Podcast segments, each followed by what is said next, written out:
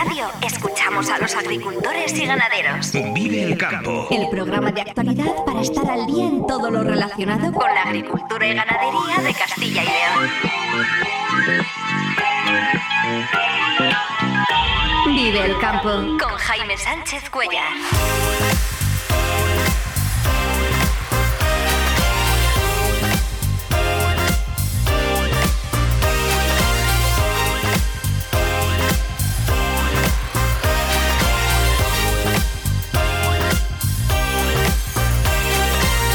Buenos días, esto es Vive el Campo en Vive Radio. Hoy es jueves 18 de enero y hasta las 7 y 50 de la mañana aquí contamos lo que está pasando en el sector agroalimentario y cómo afecta a los agricultores y ganaderos de Castilla y León.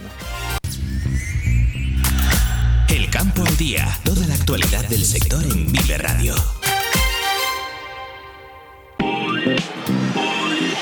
La Junta establece que el cultivo principal en un recinto, a los efectos de la PAC, sea el que esté implantado entre abril y junio, en vez de entre mayo y julio, con la idea de que los cultivadores de maíz obligados a rotar este año, 20.000 hectáreas solo en León, pongan previamente una leguminosa o un forraje como cultivo principal y a continuación siembren maíz en el mismo año de tal forma que la finca quede ya rotada para otro periodo de tres años. Unión de Uniones, donde se integra UCCL, quiere llevar a Madrid más de 400 tractores el próximo 21 de octubre. La protesta lleva por lema Nos sobran los motivos y exige al ministro que se ponga las pilas ante una situación que califican de tormenta perfecta. El ministro defendió ayer que la nueva PAC, uno de los principales motivos de la protesta, está siendo un éxito.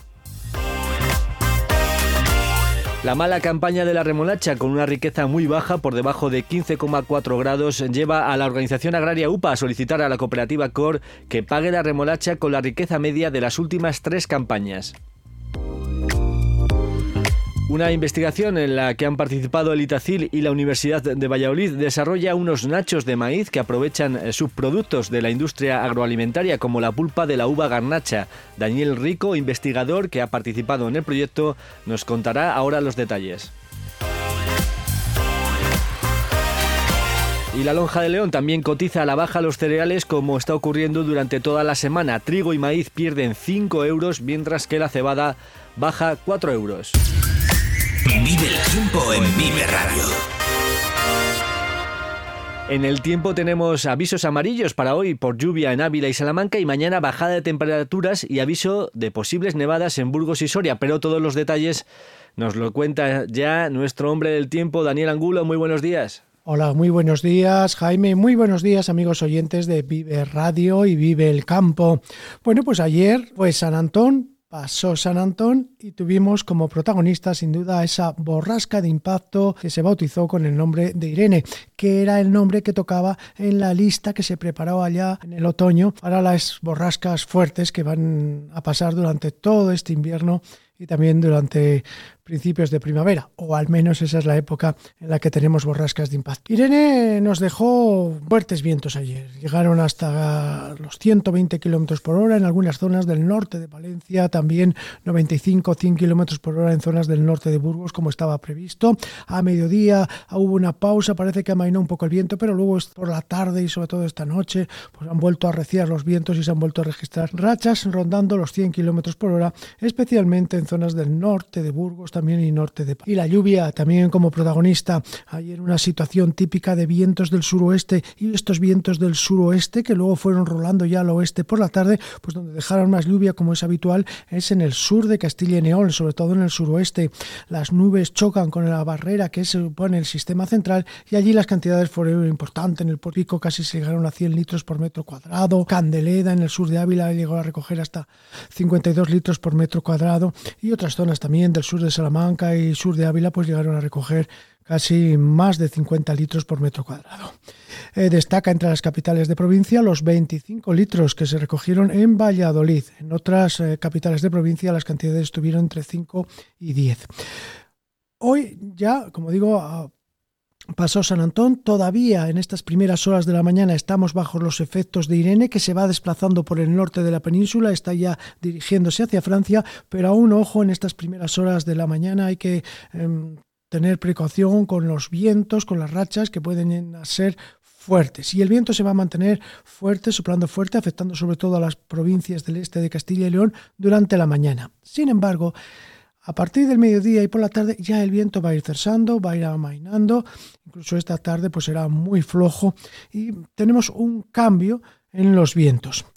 Se nos va Irene, sí, como digo, pero atención porque esta próxima noche se nos forma otra borrasca al oeste justo de Portugal con un desprendimiento, con una llegada, con la llegada de una vaguada de aire frío por capas altas de la atmósfera, se va a formar allí al oeste de Portugal una nueva borrasca que mañana va a estar cruzando la península ibérica por el centro. Pero atención, porque esta borrasca, que como digo va a recorrer el sur de la península ibérica durante la jornada de mañana, Posiblemente se bautice con el nombre de Juan, pero bueno, ya veremos. Creo que sí, que será Juan el que toca en la lista. Pues Juan se va a ir desplazando por el sur de España y eso va a hacer que entren vientos del nordeste. Atención, esos vientos del nordeste frío van a interactuar con el aire húmedo que tiene esta borrasca y eso podría traer abundantes precipitaciones.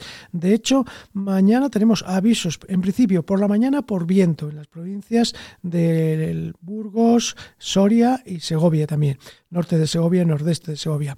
Y luego ya por la tarde por lluvias otra vez avisos en las provincias de Salamanca y Ávila, donde se esperan cantidades también importantes debido a la llegada de esta nueva borrasca, la llegada de la borrasca Juan.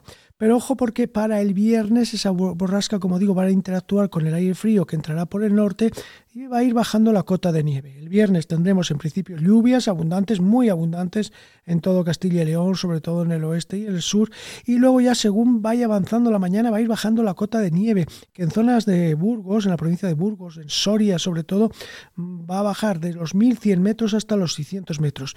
Podrían darse nevadas importantes, especialmente en el este sureste de Burgos, en todo lo que es la Sierra de la Demanda y toda la mitad norte de la provincia de, de Soria, donde se podrían acumular hasta 15 centímetros. Por lo tanto, el viernes, insisto, situación complicada en el este de Burgos especialmente y en la mitad norte de la provincia de Soria, donde las precipitaciones podrían ser importantes y afectarían también, por supuesto, a Burgos capital y especialmente a Soria capital, pudiéndose acumular aquí en esta capital más de 10 centímetros de nieve.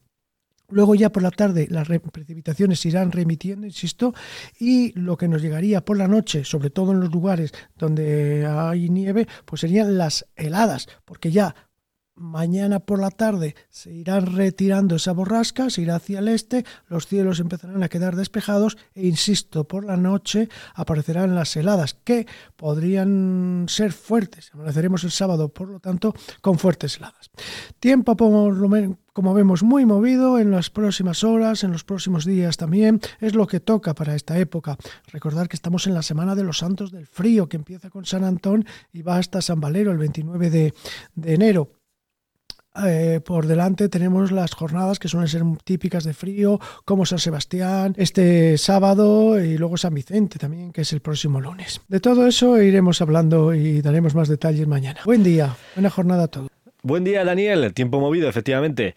Contamos ahora, la Consejería de Agricultura ha publicado en el boletín oficial de ayer, eh, mediante una corrección de errores, un cambio relevante en las condiciones de cumplimiento de la PAC que pretende dar una solución a los agricultores de maíz que este año se ven obligados a rotar sus fincas si quieren cumplir los requisitos de la condicionalidad. Solo en León se ha calculado que son 20.000 hectáreas las afectadas. En concreto, la Junta establece que el cultivo principal en un recinto sea el que esté implantado entre abril y junio, en vez de entre mayo y julio. Lo que se quiere es que los cultivadores de maíz puedan poner previamente una leguminosa o un forraje como cultivo principal y a continuación siempre en maíz en el mismo año, de tal forma que la finca quede rotada para otro periodo de tres años.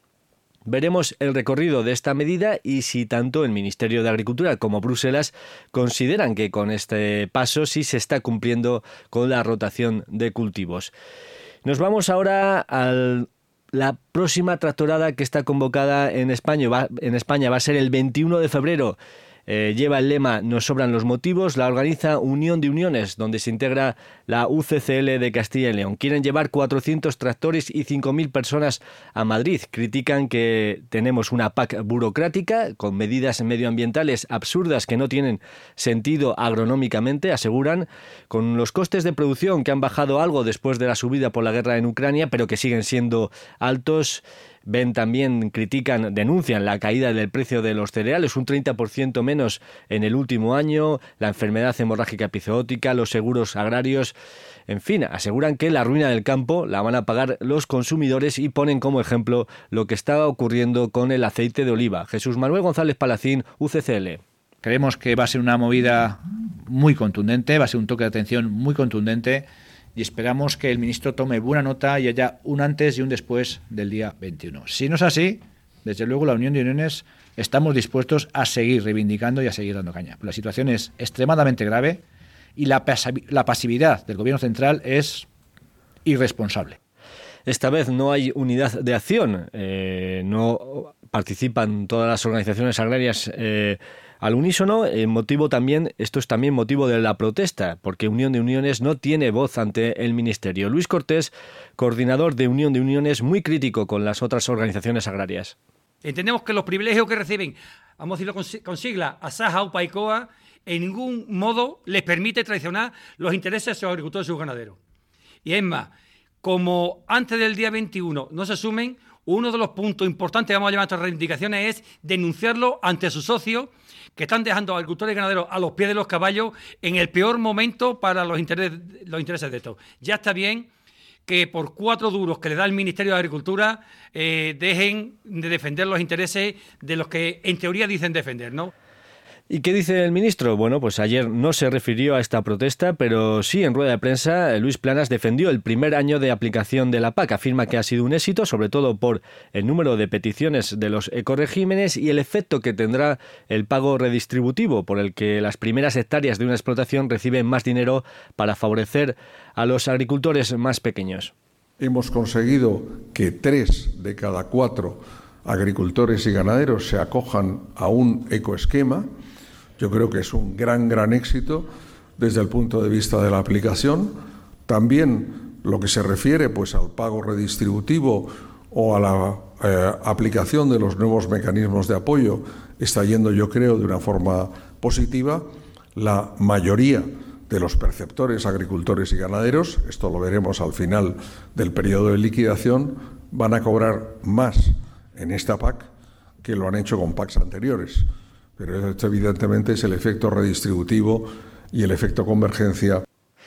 Y un último apunte. La organización agraria UPA ha pedido a la cooperativa COR que, ante los valores de riqueza de la remolacha anormalmente bajos de esta campaña, algo generalizado en toda la comunidad y que es inferior a 15,4 grados de polarización, se pague a los agricultores con la riqueza media de las últimas tres campañas. Son las 7 y 23 minutos de la mañana. La entrevista del día en Vive el Campo.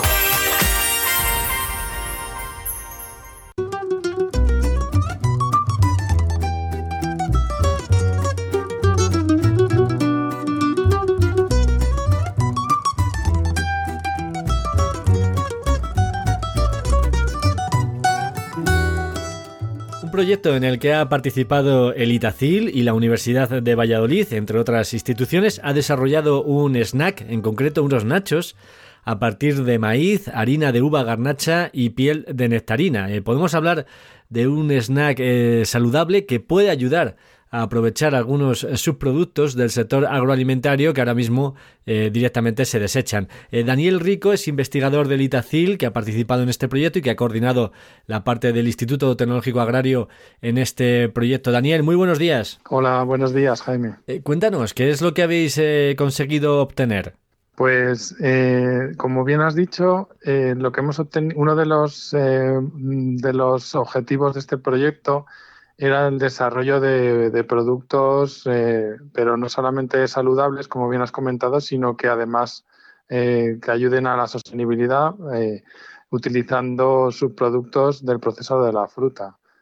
Entonces, sí, este ha sido uno de los, de los ítems que hemos logrado, uno de los entregables ¿no? del proyecto, que ha sido este prototipo de producto más saludable de un aperitivo que, aprovecha estos ingredientes con unas características muy interesantes.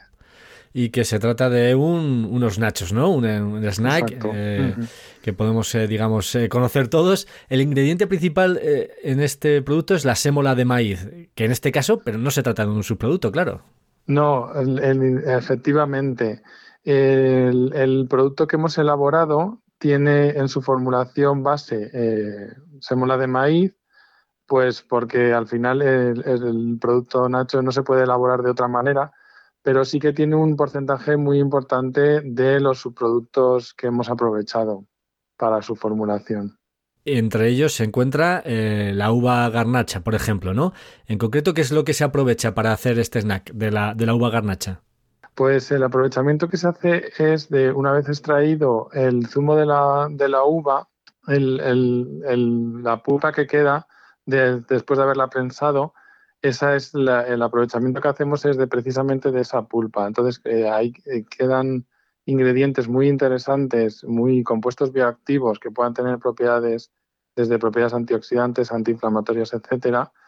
Eh, lo que hacemos es hacer una extracción de esos, de una caracterización primero de, lo que tenemos ahí, vimos que podría tener un aprovechamiento interesante y lo que hicimos fue una formulación eh, con una base de maíz, como bien has dicho. Ahora mismo ese subproducto no se utiliza por la industria para, nada, directamente se descarta.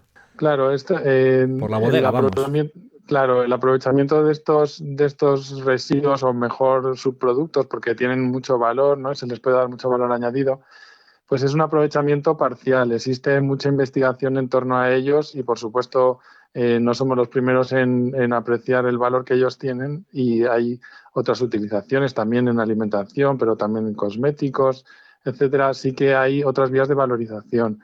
Esta es una apuesta eh, por, un, un tipo de, valorización y en este caso, eh, claro, para el consumo pues son difícilmente consumibles al 100%, por eso teníamos que hacer un aprovechamiento en un, cierto porcentaje y había que elegir, elegimos este vehículo de, producto por, por su popularidad y por su gran aceptación. Porque esta línea de aprovechamiento de subproductos, eh, no sé si es tendencia entre los centros de investigación, al menos para ofrecer quizás eh, oportunidades ¿no? para el sector agroalimentario. Sí, por supuesto. No solamente aprovechamos el, dar un marcado carácter más sostenible a, toda la industria, sino que además, eh, al ser una parte inexplorada ¿no? del procesado, porque encontramos nuevos, eh, nuevos ingredientes de partida al final. Estos, estos mm, residuos que se produce la propia industria son nuevos eh, puntos de partida para, para, para aprovecharse y entonces aquí es donde bueno pues eh, surgen nuevas oportunidades. ¿Qué características tiene bueno este producto que, habéis obtenido, este snack, estos nachos? Eh, no sé si podemos hablar, como decía yo al principio, de un snack saludable por su composición. Sí, se puede dar ese apellido de saludable, por supuesto. Lo que pasa es que sí que hay que tomarlo con cierta precaución, ya que es eh, el propio producto en sí es un de producto es un producto de consumo esporádico. No se puede basar la alimentación en él. Pero como es un producto por el que opta una parte importante de la población, cuando lo estemos consumiendo, desde luego nos va a dar unas eh, características que lo van a hacer comparativamente hablando con otros nachos o con otros aperitivos mucho más saludable en varios aspectos, tanto nutricionales como eh, en aspectos también eh, de, proporcionar una capacidad antioxidante extra en la dieta. Sí, por su composición, ¿no? Eh, puede ser, digamos, interesante a la hora de consumirlo, pues por lo menos no sufrir tanto cuando lo estás comiendo, ¿no? cuéntanos, Daniel, cómo ha sido el proceso, ¿no? Para obtener estos nachos, qué técnicas habéis utilizado para o utilizáis para su fabricación. Sí, bueno, también en, en este caso sí que quería hacer un pequeño hincapié en, que el proyecto, el proyecto completo, del cual nosotros somos una, parte, un subproyecto, sí que ha sido muy integral en torno a todo lo que es eh, tanto el trabajo de campo como el trabajo en procesado de, las propias frutas y luego la utilización de los residuos que ese procesado generaba. ¿no? Entonces es un proyecto integral Y nosotros, en nuestro caso, lo que hemos hecho ha sido eh, recoger ese, ese, residuo tanto de la uva, pero también la piel del melocotón, como comentabas, y lo que hemos hecho con ellos es, ha sido un secado, em, un secado respetuoso con las propiedades bioactivas del producto a baja temperatura, un proceso posterior de extrusión en donde se ha integrado estos subproductos con la matriz de semola de maíz eh, que necesitábamos como base para hacerlo más palatable, ya que, como he dicho, estos subproductos solo 100% son muy difíciles de consumir. Y después del proceso de extrusión hemos realizado el, ya teníamos el, maíz eh, ya totalmente tratado para eh, su elaboración en nachos. Ese proceso de extrusión que nos da, ah. que nos permite, ¿no? Tener esa forma de nachos, ¿no? Nos transforma el maíz eh, de manera que luego pueden elaborarse los nachos, ya que los nachos se elaboran con, con un maíz pretratado siempre de manera tradicional. En este caso nosotros hemos sustituido el proceso tradicional por un proceso de extrusión y después hemos hecho un procesado ya eh, terminado en el horno. Y en el proyecto eh, lo habéis puesto incluso nombre, se llama Dipea Mediterráneo. Mm. ¿Y a partir de ahora qué? Eh, ¿Se va a comercializar? ¿Por parte de quién? ¿O simplemente se queda ahí en ese proyecto de investigación y ahora tiene que ser quizás alguna empresa que pueda estar interesada en desarrollarlo o no? ¿Cómo funciona? Efectivamente, esto ahora mismo es un prototipo que se le ha dado nombre y todo. En la, en la última parte de esta colaboración eh, con la Universidad de Valladolid, con, concretamente el Departamento de Nutrición de la Facultad de Medicina, eh, bueno, pues eh, se ha hecho una ficha del producto, unas recomendaciones, pero es, es, todo un prototipo, ya que el producto en sí no está siendo producido en este momento, sino que es un prototipo a disposición de, pues eso, de cualquier iniciativa que pueda sacarlo adelante al mercado. Hemos mencionado que ha participado el Instituto Tecnológico Agrario de Castilla y León, el ITACIL, la Universidad de Valladolid, pero hay más centros eh, que han participado. Coméntanos quiénes habéis colaborado en este proyecto. Eh, Daniel, y también un poco, mm, bueno, esta forma de trabajar, ¿no? Entre centros de investigación, eh, si son formas habituales para desarrollar este tipo de proyectos. Sí, cómo no, pues en este proyecto, como en este proyecto, como he comentado hace antes, hay una integración desde la parte agronómica a, lo que es la transformación normal que, se puede dar ya hoy en día de productos procedentes de la fruta, como puede ser pues eso, la realización de zumos, eh, la realización de productos de fruta cortada. Y de ese procesado nosotros hemos aprovechado los residuos. Entonces es, es como una integración de toda la cadena y en ese, y en ese proyecto, que es muy amplio y, ha, tenido que haber colaboración, porque nosotros no podemos hacer todas las partes. Entonces, como bien has dicho, pues ha colaborado tanto el, el IRTA, el Instituto de Investigación y Tecnología Agroalimentaria, eh, concretamente el Fruit Center de Lleida, y, eh, también ha colaborado con nosotros la Universidad Rovira Virgili y la Fundación Miquel Agustí cada uno más especializado en su campo, tanto agronomía como transformación, como esta valorización en productos saludables de esos residuos. Y ya por último, Daniel, en este tipo de proyectos, eh, ¿suele ser habitual que sí que consigan llegar al mercado, al consumidor, o es difícil dar ese salto, ese paso? Bueno, al final eh, la financiación de este proyecto es de investigación y de solucionar retos que tiene la sociedad y muchas veces eh, el avance es eh, más teórico que práctico y suele ser complejo el, llegar a, una, a, algo muy tangible. Como digo, es un prototipo, pero sí que hemos conseguido, creemos, algo que, que ya le queda el último paso para la comercialización. Por lo tanto, estamos muy contentos en que aquí pues sí que hemos visto algo más materializado y algo que pues que nos hace sentir un poco como más que hemos eh, dado un paso más en la realidad, ¿no? pero muchas veces nos quedamos en la parte de investigación y cuesta llegar a la sociedad. Entonces, eh, en ese sentido, bueno, cada vez es más frecuente la investigación que sea un poco más práctica, y, pero bueno, siempre creo que tiene que haber de, todo, ¿no? O sea, tiene que haber eh, eh, fondos de investigación que se dediquen más a la parte teórica, más a la práctica, y en este caso, bueno, pues ha sido una buena conjunción de ambas cosas. Estos nachos de maíz y fruta, este Dipea Mediterráneo, de hecho ya tiene incluso imagen, tiene etiqueta, o sea que está muy avanzado y desarrollado. Eh, un proyecto interesante en el que ha participado el Itacil y la Universidad de Valladolid eh, como centros de Castilla y León para poner en el mercado un producto que aproveche subproductos de la industria agroalimentaria, en este caso eh, de las bodegas. Eh, Daniel Rico, investigador del Itacil, muchísimas gracias por las explicaciones, por contarnos este proyecto y acompañarnos hoy aquí en Viva el Campo. Muy buenos días. Mm, muy buenos días, muchísimas gracias a vosotros por darnos la oportunidad de, explicaros eh, lo que hacemos en Itacil.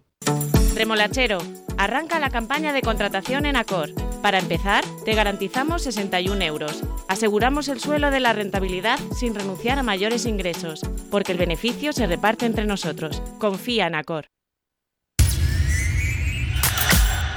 Radar de novedades de Vive Radio, El, campo.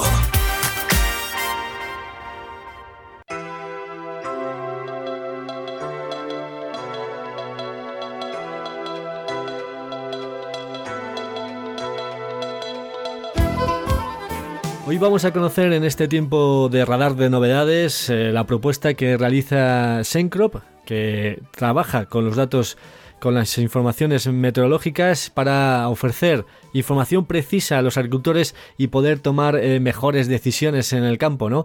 Vamos a conocer todo ello con Matías Morgan, que ya nos acompaña. Matías eh, de Sencrop, muy buenos días, ¿qué tal? Buenos días, Jaime. ¿Cómo estás? Explícanos, ¿qué, ¿en qué consiste Sencrop? ¿De qué se trata? Exactamente, un poco lo que comentabas vos, Jaime. Sencrop es una empresa que nace en el 2007, 2016, eh, perdón, hace siete años ya.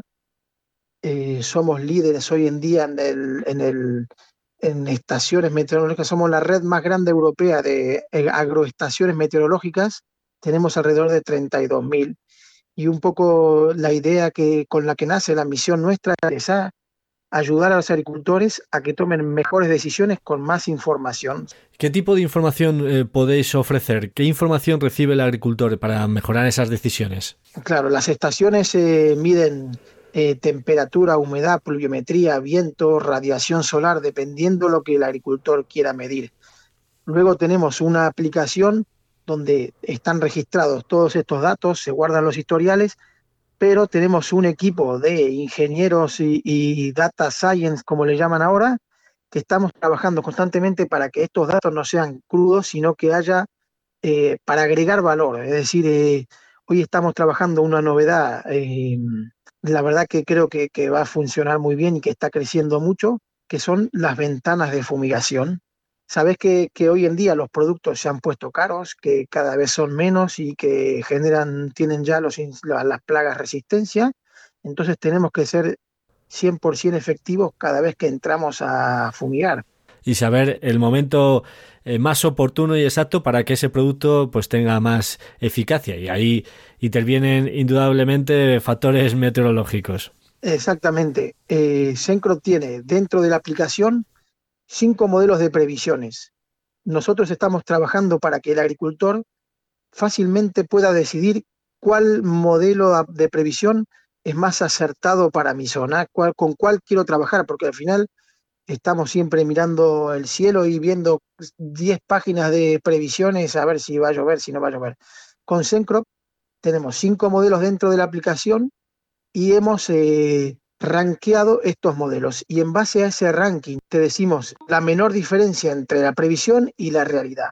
Y en base a esas previsiones hemos creado lo que son las ventanas de fumigación para cada fitosanitario, no es eh, algo genérico. Tu, tu, asesor, tu ingeniero, vos mismo sos agricultor, eh, querés fumigar, tenés que entrar porque tenés una plaga, pues para insecticida, ¿en qué momento me conviene en base a los a cuatro parámetros, temperatura, humedad, viento y pluviometría. Entonces vos tenés creado tu cultivo dentro de la aplicación, sabés que tenés que entrar a fumigar. Cliqueás en tu cultivo, digamos, le das el, clic al cultivo y te va a decir, eh, amarillo, no entres, digamos, eh, a fumigar ahora porque no vas a ser 100% eficiente. En verde es el mejor momento y en rojo prohibido fumigar para no tirar a la basura el producto y el dinero. Exactamente. Entonces, en amarillo, si vos realmente es urgente, lo ves amarillo y te va a decir por qué parámetro está en amarillo. Es decir, si es por viento de rachas de 20 kilómetros, pues no te conviene dar. Ya ahora, si es por temperatura y eh, es que se va del rango por un grado, pues si es urgente vas a entrar a fumigar. Entonces ya tomás la decisión en base a, esta información. ¿Y es necesario tener una estación meteorológica en tus cultivos para poder tener esta información o cómo funciona? Sencrop es una red colaborativa, es decir, que a medida que se van poniendo más estaciones, un vecino tiene una y yo no, no hace falta que yo sea el propietario. Simplemente con tener la aplicación puedo conectarme a las estaciones que ya están existentes de clientes la aplicación, por tanto, toma eh, datos eh, e información de distintas estaciones meteorológicas. Si tienes una en tu, precisamente en tu campo, pues eh, la, la, información va a ser mucho más precisa, pero aún así, si no, podrías tomar los datos de otras estaciones, por lo que veo, ¿no? exactamente. Incluso si vos tenés una propia, pero tenés una parcela como tenemos, ¿no? De minifundios. entonces, tengo la mía en la parcela más eh, grande que tengo, la más lejana, y tengo otra, y sé que hay otra estación, pues yo me puedo conectar a la mía y a la de un vecino. Entonces, al final voy generando esta red y, todos se benefician. En la aplicación se puede ver, por lo que explicas, pues el, tiempo ¿no? de la, información meteorológica en sí. Eh, también ofrece otros parámetros, por ejemplo, eh, para actuar frente a plagas y enfermedades, que es lo que estás explicando. También se puede gestionar el riego y anticipar el riesgo de, heladas, ¿no? Exactamente. Tenemos eh, una herramienta para anticipar el riesgo de heladas a cuatro días, es decir, tomamos la información, temperatura y humedad, temperatura seca y temperatura húmeda con lo que antes los antiguos usaban el método del ciclómetro, hoy está digitalizado y esta diferencia entre la temperatura húmeda y la seca nos hace ser muy precisos en las alertas para las heladas. ¿Con cuántos días se puede anticipar? Eh, eh, la anticipación es de cuatro días. Siempre, obviamente, 24 horas antes es mucho más preciso, ¿no? Pero a cuatro días eh, tenés vos, digamos, un gráfico donde tenés el cero, la salida y la entrada del sol y la fluctuación de la temperatura en el largo, en esos cuatro días. Entonces vos ya sabés si va a pasar de menos de cero, pues ya vas a estar alerta. Y aparte te va a llegar un mensaje, una llamada, una notificación de que realmente va a ocurrir una helada. Para terminar, eh, Matías, no sé si nos puedes poner algún ejemplo, por ejemplo, eh, respecto a la aplicación de fitosanitarios, a esa ventana que nos has eh, explicado. en concreto, ahora mismo la aplicación eh, ¿qué datos nos estaría dando para actuar, ¿no? para aplicar esos fitosanitarios en esa ventana de oportunidad? Eh, no sé si nos puedes mencionar algunos ejemplos, algunas zonas de Castilla y León y qué, y qué datos ofrece. Eh, pues nada, Jaime, estoy conectado ahora a las estaciones que hay en Valladolid. La previsión nos pone en rojo bastante por el tema de viento y de lluvia. Por ejemplo, para los días subsiguientes eh, no nos va a convenir fumigar. Las ventanas nos dicen que hay vientos de 22 kilómetros. Eh, como esto es eh, de 24 horas, hay un momento en a las 5 de la tarde donde nos convendría. Entonces, si alguien tiene que fumigar, lo ideal sería esperar 5 de la tarde, por ejemplo, o ya pasar el viernes. Mm, está todo en amarillo, rojo, es decir, Depende de la urgencia. Eh, Puedes elegir el momento. ¿Cuántos días? Eh, exactamente. ¿Cuántos días se indica la aplicación? La previsión en este caso para esto son cuatro días. Cuatro días. Lo que sí que ofrece Sencorp, eh, Matías, es poder probar ¿no? la aplicación a aquellos usuarios que estén interesados y poder ver pues un poco todo lo que ofrecéis, ¿no? Exactamente, Jaime. Nosotros tenemos una prueba gratuita para aquellos eh, agricultores y estamos eh, ofreciendo, la idea es ofrecer para tus oyentes, extender esta prueba y hacerla de 30 días este, para que puedan ver todas estas funciones que hemos comentado hoy y más funciones que, que tiene la aplicación y de las cuales podrían eh, hacer uso. Una prueba normal son cuántos días? Una prueba normal son 14 días. Entonces los oyentes de Vive el Campo van a poder probar la aplicación durante 30 días. Exactamente. Daríamos acceso para 30 días eh, simplemente comentando a la hora de, darse de alta eh, el, nombre de Vive el Campo, entonces nosotros ya los tendríamos identificados. Eh, vamos a ver realmente cómo lo hacemos, pero esa sería la manera más sencilla y si no, poner un, en la página de Sencrop www.sencrop.com barra es, ahí van a tener un, un link para darle los, de, los oyentes de Vive el Campo. Bueno, pues como ven, escuchar Vive el Campo tiene premio y este es el ofrecimiento que nos hace Matías Morgan, 30 días para probar la herramienta de Sencrop a todos los oyentes de Vive el Campo. Eh, Matías, eh, muchísimas gracias por el ofrecimiento. Volveremos a hablar más adelante eh, para seguir conociendo un poco los datos que ofrecéis a través de esta herramienta. Perfecto, Jaime. Sí, muchas gracias a, vos por la invitación y, saludo a tus oyentes, justamente ofrecerles esto e incluso si quisieran luego una estación propia, también podríamos hacer un descuento para tus oyentes para que, para que se hagan de su propio, que conozcan su propio clima de sus propias fincas. La clave es decir que eres oyente de Vive el Campo y para acceder a ese periodo de prueba eh, se puede entrar en sencro.app barra Vive el Campo. Exactamente. Muchas gracias. Gracias a vos, Jaime. Buen día. Vive Radio te ofrece la información actualizada de los mercados.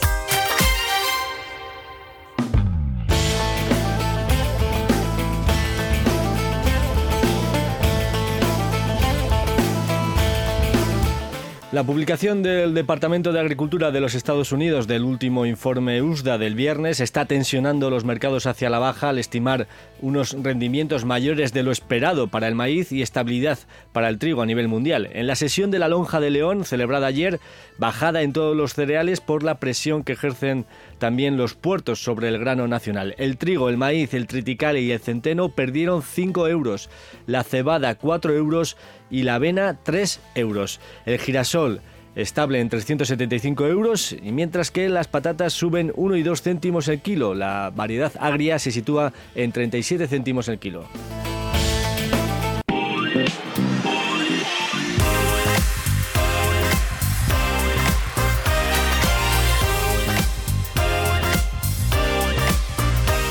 Antes de despedirnos, repasamos los titulares del día. Son las 7 y 47 minutos de la mañana. La Junta establece que el cultivo principal en un recinto, a los efectos de la PAC, sea el que esté implantado entre abril y junio, en vez de entre mayo y julio, con la idea de que los cultivadores de maíz obligados a rotar este año 20.000 hectáreas solo en León pongan previamente una leguminosa o un forraje como cultivo principal y a continuación siembren maíz en el mismo año de tal forma que la finca quede ya rotada para otro periodo de tres años.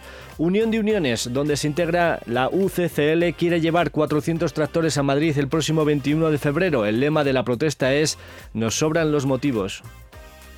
Creemos que va a ser una movida muy contundente, va a ser un toque de atención muy contundente y esperamos que el ministro tome buena nota y haya un antes y un después del día 21. Si no es así, desde luego la Unión de Uniones estamos dispuestos a seguir reivindicando y a seguir dando caña. La situación es extremadamente grave y la, la pasividad del gobierno central es irresponsable. El Itacil y la Universidad de Valladolid desarrollan unos nachos de maíz que aprovechan subproductos de la industria agroalimentaria como la pulpa de la uva garnacha. El aprovechamiento de estos, de estos residuos o mejor subproductos, porque tienen mucho valor, ¿no? se les puede dar mucho valor añadido, pues es un aprovechamiento parcial. Existe mucha investigación en torno a ellos y, por supuesto, eh, no somos los primeros en, apreciar el valor que ellos tienen y hay otras utilizaciones también en alimentación, pero también en cosméticos, etcétera. Así que hay otras vías de valorización. La mala campaña de la remolacha, con una riqueza muy baja, por debajo de 15,4 grados, lleva a la organización agraria UPA a solicitar a la cooperativa COR que pague la remolacha con la riqueza media de las últimas tres campañas.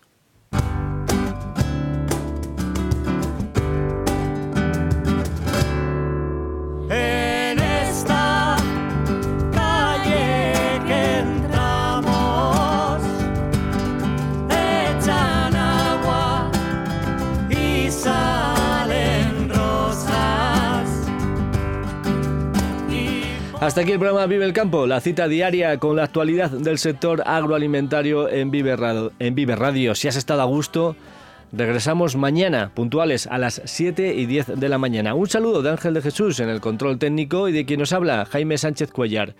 Feliz jornada a todos los que vais a disfrutar hoy del campo. Muy buenos días.